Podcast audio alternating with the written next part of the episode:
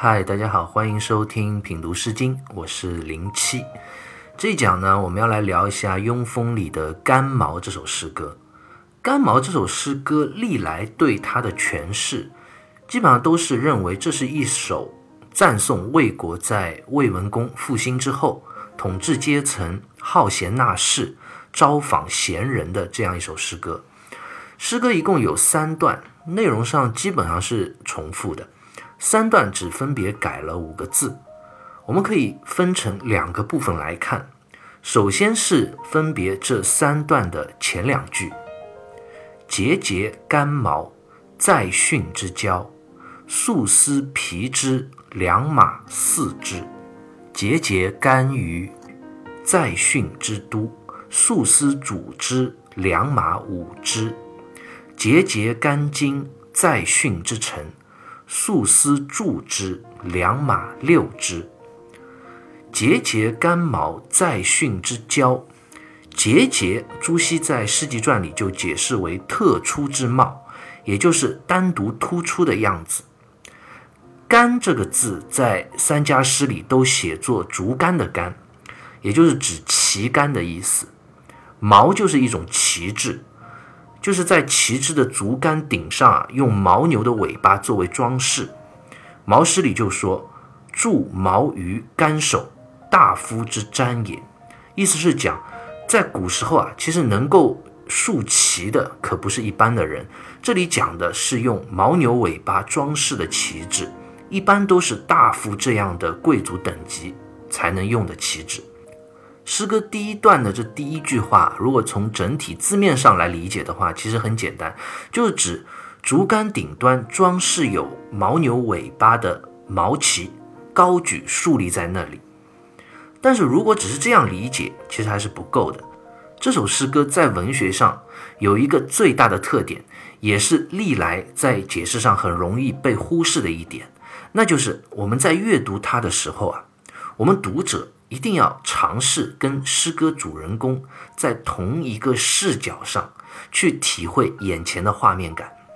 我们可以想象，有一支魏国贵族啊大夫等级的这样一个队伍啊，从远处向我们走来。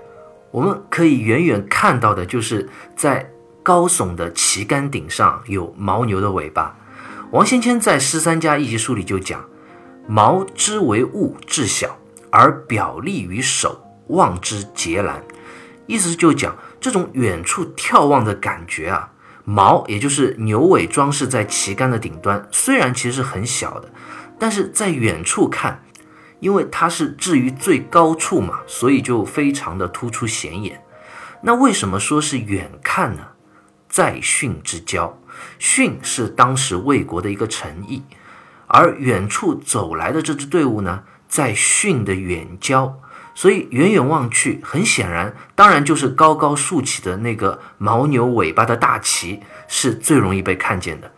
诗歌作者在远望的地点，可能就在训这个城邑的城头上，或者是某一座高楼里。而我们读者接下去继续跟着作者的目光眺望的话，首先。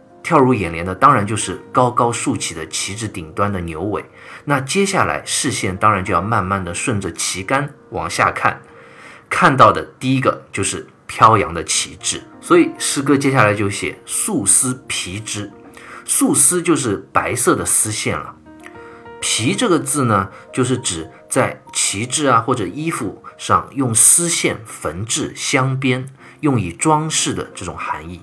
那这个旗子真的是非常漂亮，远远望去，它用白色的丝线镶边，在风中飘舞。目光如果我们再顺着这个旗帜往下看的话，两马四只，接下来就看到人马和队伍了，四匹良马，也就是好马的意思。纵观第一段的完整的前两句，描写了诗歌作者从远处眺望，从高到低。从旗杆到旗帜，再到马匹，这种画面感跃然纸上。刚刚诗歌的第一段的前两句啊，我们跟着作者的视线眺望远方的来人，从上至下观察了一番。接着我们再看后两段的分别前两句话，就是要换另一个维度和视角去观察了。这支队伍啊，在慢慢的走进训城，走进我们，那种由远及近的画面感和运动感呼之欲出。后两段的前两句话其实只改动了四个字，首先是节节干毛的“毛”这个字分别换成了“鱼”和“金”。鱼就是指会有疾飞鹰雕这种飞鸟的旗帜。金这个字呢，王先谦在《十三家一集书》里就说：“西羽著毛上，无息羽者，但谓之干毛，故诗先毛后金。”意思讲，金也是一种旗帜，它就是在毛这种旗帜的旗杆顶上的牛尾，再装饰有五彩的羽毛。不知道大家有没有感受到啊？首先，第一段看到的是远远旗杆顶端的牦牛的尾巴，这是最突出的。然后慢慢走近呢，就看到旗帜上鹰鸟的这种花纹图案。然后再走近，就连牦牛尾巴上装饰的羽毛也能够看见了。三段分别这三个字的变化，就构成了这种画面感上由远及近、层层递进的感觉。好，接下来后半句就说的更加明显了。在训之交的这个“交”字，分别在后两段就依次改成了“都”和“城”这两个字。郊就是郊外的意思，都这个字，《毛氏正解》里就解释为城郭之意曰都，其实也就是指城市边缘的近郊。接下来的这个“城”字，就是指城市里面了。三段非常明确地告诉了我们。来者由远到近的这样一个过程，所以之前半句从旗杆上的牛尾写到旗帜的图案，再写到牛尾上的羽毛，视线和画面感逐渐变得清晰。也正是因为来人从远郊走到了近郊，最后走到了城下。第二句的前一半“素丝皮之”，皮字后面两段分别换成了“主”和“柱”这两个字。闻一多在《诗经新义》里就说。皮、主、柱皆素丝之法，也就是讲，皮、组、柱这三个字啊，都是古代缝织丝线的一种手法。可见，随着来人越来越近，旗帜上的这个图案以及它丝线编织的手法，也就看得越来越清晰了。接下来，两马四只，后两段分别就是两马五只、两马六只。数量上不断的增加，其实也是因为对方来人逐渐的走进我们的视野，我们看的也更加清楚、更加全面了。我们在品读了《干毛》这首诗歌三段的分别前两句，我们就发现它最大的一个文学特色，就是让我们读者能够跟随诗歌作者。第一人称的视角去眺望远方，去看着来人的旗帜和队伍，慢慢的由远及近，这种画面上的运动感其实是非常生动形象、极富文学张力的，让人印象深刻。以往对这首诗歌的品读啊，经常会忽视这一点，而恰恰这种文学上的表现手法是这首诗歌极其出彩的地方，千万不能错过。其实这种文学上画面不断的临近，视觉逐步清晰的这样作品，后世也有很多。比如非常有名的唐代杜牧的一首诗歌《过华清宫绝句》啊，大家一定有读过。长安回望绣成堆，山顶千门次第开。一骑红尘妃子笑，无人知是荔枝来。这首诗歌在画面感上的这种文学编排啊。也可谓是与干毛一诗异曲同工之妙。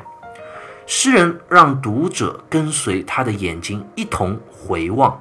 首先，第一句就写了秀丽深远的骊山的一个大全景啊，树木葱郁，锦绣如画，就好像是一个电影里的大全景，美不胜收。然后第二句画面进一步，再写山上雄伟壮观的华清宫。华清宫的宫门啊。一道一道依次慢慢的打开，最后画面再推进一步，聚焦到宫门里，一名使者骑着快马飞驰而来，扬起了红色的尘土。画面这样一步一步的推进啊，其实我们读者也不由自主的就跟随着画面在想，这匹快马上的这个使者到底是要干嘛呢？是不是有什么紧急的大事或者军事上的重要军情要汇报呢？诗歌的这种气氛啊，也被这种画面感随之带动的紧张起来，悬念也就越来越深，直到最后一句，诗人才给出答案，透露我们这首诗歌的原委。原来这是给杨贵妃送荔枝的一位使者。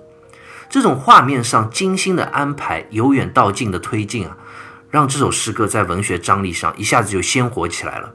干毛这首诗歌也是如此。之前每段的前两句啊，这个画面感不断的推进，文学上的张力啊不断的增强，我们读者心中啊也会不免越来越紧张，越来越有悬念。到底这个来人是谁呢？他举着这个旗子来到训城是干嘛来了呢？是来战争攻城的吗？或者还是有其他什么重要的事情要发生呢？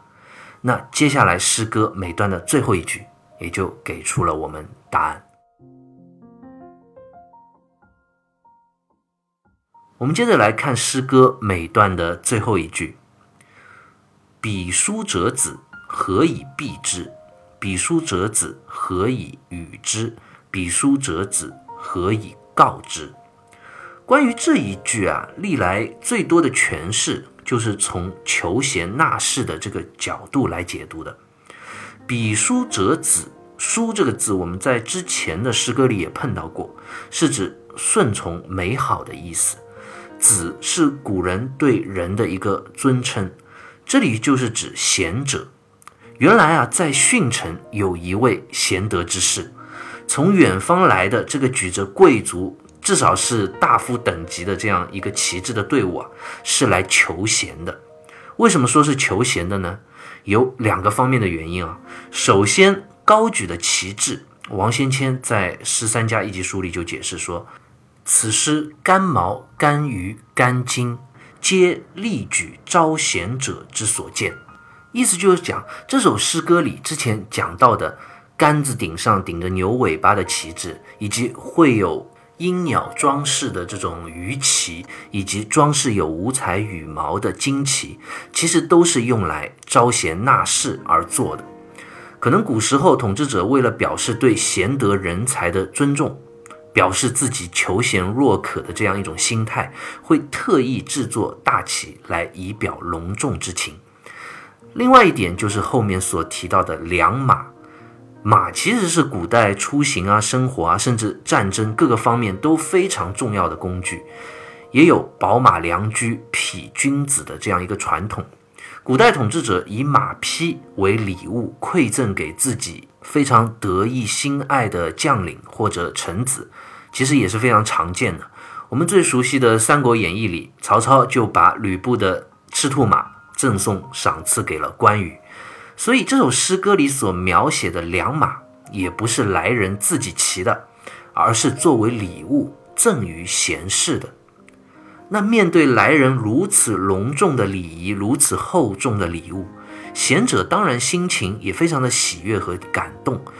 这样礼贤下士、求贤若渴的统治者，谁又不想去辅佐他呢？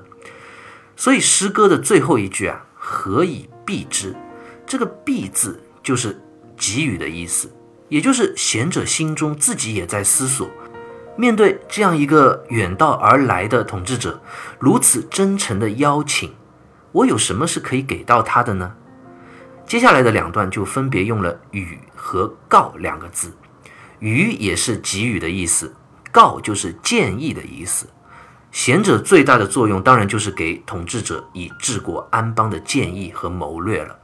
所以他也在问自己：我有什么建议和好的忠告是可以奉献给对方的呢？由此可见，贤者心中啊也是颇为欣喜的。诗歌的作者看在眼里，写下了这首诗歌的时候，也是心中充满了赞扬赞颂的。所以毛诗里就评价干毛这首诗歌说：“啊，美好善也，魏文公臣子多好善。”贤者乐告以善道也，意思就是讲这首诗歌的主旨，就是为了赞颂魏国在魏文公的治理之下，统治者和官员都非常的爱才爱贤，所以魏国的贤能之士啊，也都非常乐于将好的治国之道和建议对策提供给统治者，真的是一派君臣共乐的这样美好的氛围。好，关于《干毛》这首诗歌，我们就先聊到这里，下期再会。